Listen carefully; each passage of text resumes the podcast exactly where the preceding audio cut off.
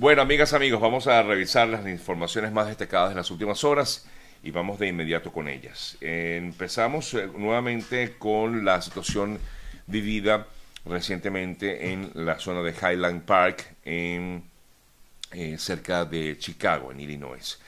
¿Y por qué? Bueno, en el día de ayer se pudo conocer que el joven que fue detenido, Robert Crimo III, sospechoso del tiroteo registrado cerca de Chicago, podría enfrentar incluso cadena perpetua. Ha sido acusado de siete cargos porque en el día de ayer se pudo conocer que falleció una, una séptima víctima de este terrible suceso registrado el pasado 4 de julio en eh, la localidad de Highland Park en Illinois. Si es declarado culpable, estos cargos podrían conducir entonces a una cadena perpetua obligatoria, afirmó Eric eh, Reinhardt, quien es el fiscal estatal de condado de Lake, donde está ubicada justamente esta zona Highland Park. Son los primeros de muchos cargos que se van a presentar, afirmó este fiscal, contra el señor Crimo, que en el día de ayer se dieron varios detalles acerca de cómo ocurrieron los hechos, aunque no se ha determinado, como muchas veces ocurre, cuáles habrían sido los motivos que habrían originado este, mm, esta terrible situación, en este caso, en la que murieron siete personas. Eh, según la información, pues este señor había, o este joven, había mm, se había apostado en el techo de una edificación, de uno de los negocios en la calle donde estaba iniciando este desfile y comenzó a disparar prácticamente de forma aleatoria. Sin embargo, las autoridades han determinado que esta persona tenía ya varias, varias semanas o quizás meses tratando o planificando este incidente. Eh, cuando fue detenido, eh, una vez que logró identificarlo, de hecho la misma, la misma población ayudó a la policía a su identificación.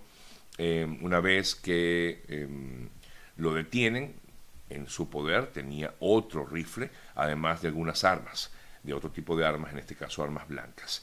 Se pudo conocer entonces que hubo siete víctimas, eh, hasta el momento solamente se han identificado a seis de ellas, una eh, señora de 64 años de edad de nombre Catherine Goldstein, igualmente una pareja, de 37 35 años, eh, Kevin e Irina McCarthy. Por cierto, estos, esta pareja eran los padres de un pequeñito que por ahí ha sido publicada su fotografía, que fue encontrado solo el día del, incidente. Eh, hay otra persona de 63 años de edad, un señor de 88 años, un eh, ciudadano de origen mexicano que de hecho estaba de visita el día del desfile eh, visitando a sus familiares que viven en la zona.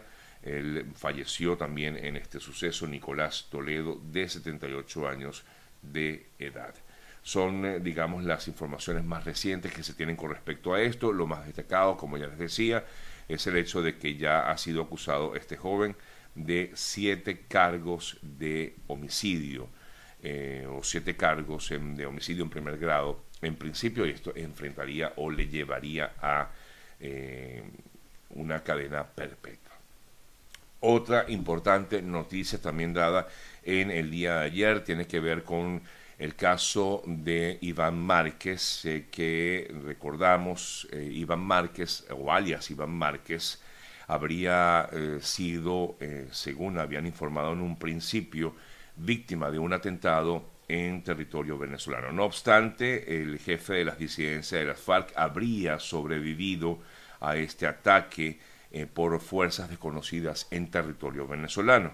Eh, según eh, fuentes de inteligencia que maneja en este caso el diario El Tiempo, que dio, fue uno de los medios en dar a conocer la información, afirma que esta persona, Iván Márquez, habría sido trasladada hasta la ciudad de Caracas para ser tratada eh, pero que no habría fallecido en, este, en, esta situación registrada en Colombia, perdón, en territorio venezolano el fin de semana. De hecho, eh, hoy nosotros vamos a hablar un poco acerca de este tema. Tenemos previsto conversar con el coronel Marulanda, quien conoce bastante sobre el tema, y con él estaremos conversando un poco más adelante aquí en el programa para tener detalles acerca de ello. No solamente el diario El Tiempo de Colombia da a conocer esta información, sino que también em, la, información también la manejan otros medios como la revista Semana, que fue una de las primeras en asegurar que sí que Iván Márquez había fallecido, pero ahora también informan de que habrían sido eh, o habría sido llevado supuestamente a Caracas. De todas formas, vamos a indagar un poco más en esta conversación que tendremos con el coronel Marulanda acerca de ello y qué información tiene él, qué información maneja él sobre este, sobre este importante tema. En otras eh, noticias también destacadas en el día de ayer, les eh, podemos eh, comentar que, bueno, hablando de, de, Colombia, de la situación en Colombia, el, presidente electo de Colombia, Petro, Gustavo Petro, confirmó que no va a invitar a Nicolás Maduro a la mm, toma de posesión de su cargo por respeto al presidente Duque.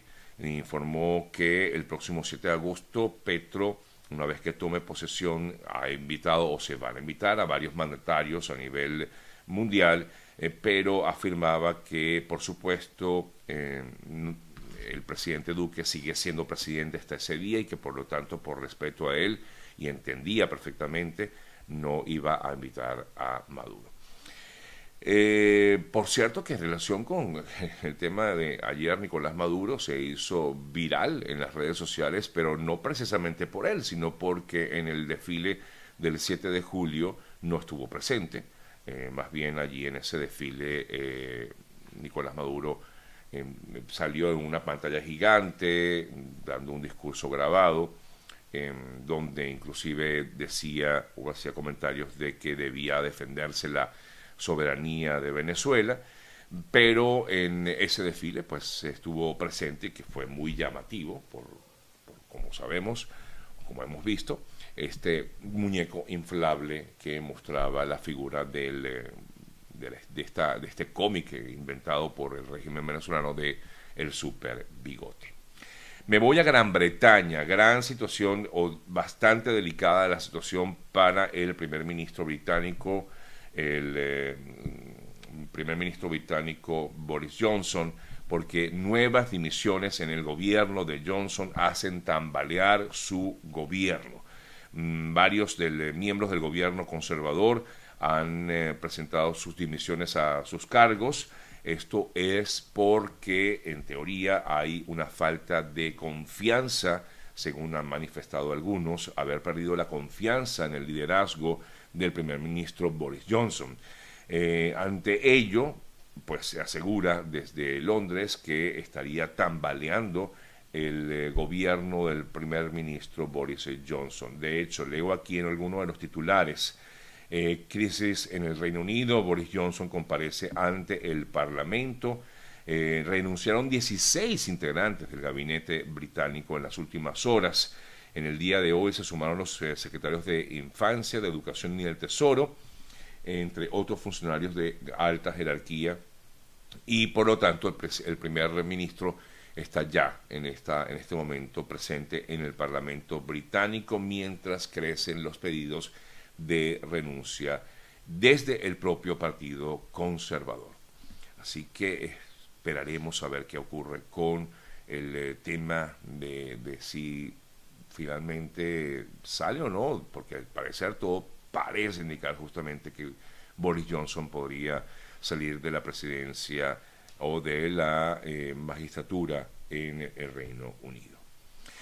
Otro tema que también preocupa es la caída del euro a nivel mundial. El eh, euro ayer se estaba cotizando a casi la paridad del dólar, a 1,03 dólares en el día de ayer. Esta información se dio eh, y sobre todo tiene que ver con la inestabilidad que hay en estos momentos en Europa a raíz de la guerra en Ucrania y de la situación pues, que se vive luego de la invasión rusa a Ucrania.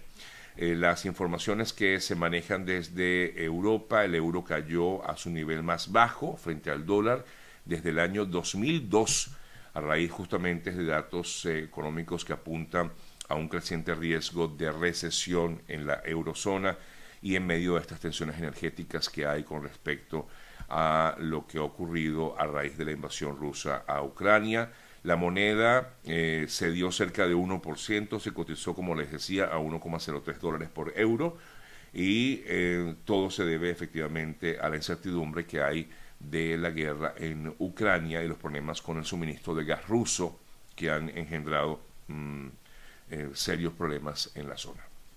Crisis económica no solamente en Europa, también en Latinoamérica. Hemos visto cómo la crisis económica está afectando duramente a Argentina, eh, donde las acciones de empresas argentinas han caído también muy fuerte. El, dólar en Colombia continúa subiendo, incluso al martes eh, rompió un nuevo récord, cerró en 4.280 mm, por eh, dólar lo que representa el nivel más alto de la historia de la tasa de cambio interna en Colombia. Son algunos de, algunas de las informaciones que se manejan en relación con em, la situación económica en el mundo.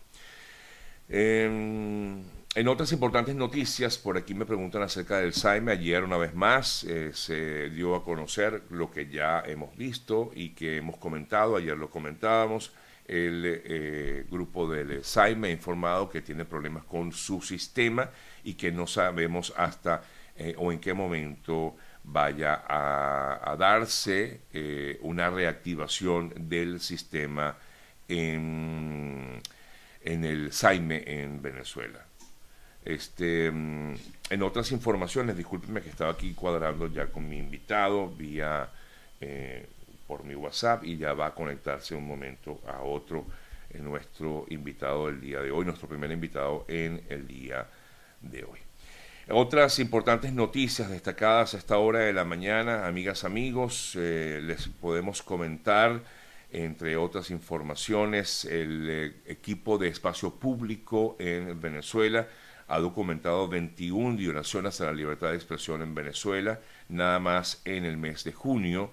Y por cierto que en el día de ayer uno de los eh, integrantes del eh, equipo de la administración de Maduro, Jesús Faría, daba a conocer que efectivamente han sido bloqueados algunos portales informativos en Venezuela. Lo decía así abiertamente que efectivamente si ocurre en Alemania, porque no puede ocurrir aquí, en, decía él, en Venezuela. Prácticamente era parte del comentario que él hacía en el día de ayer.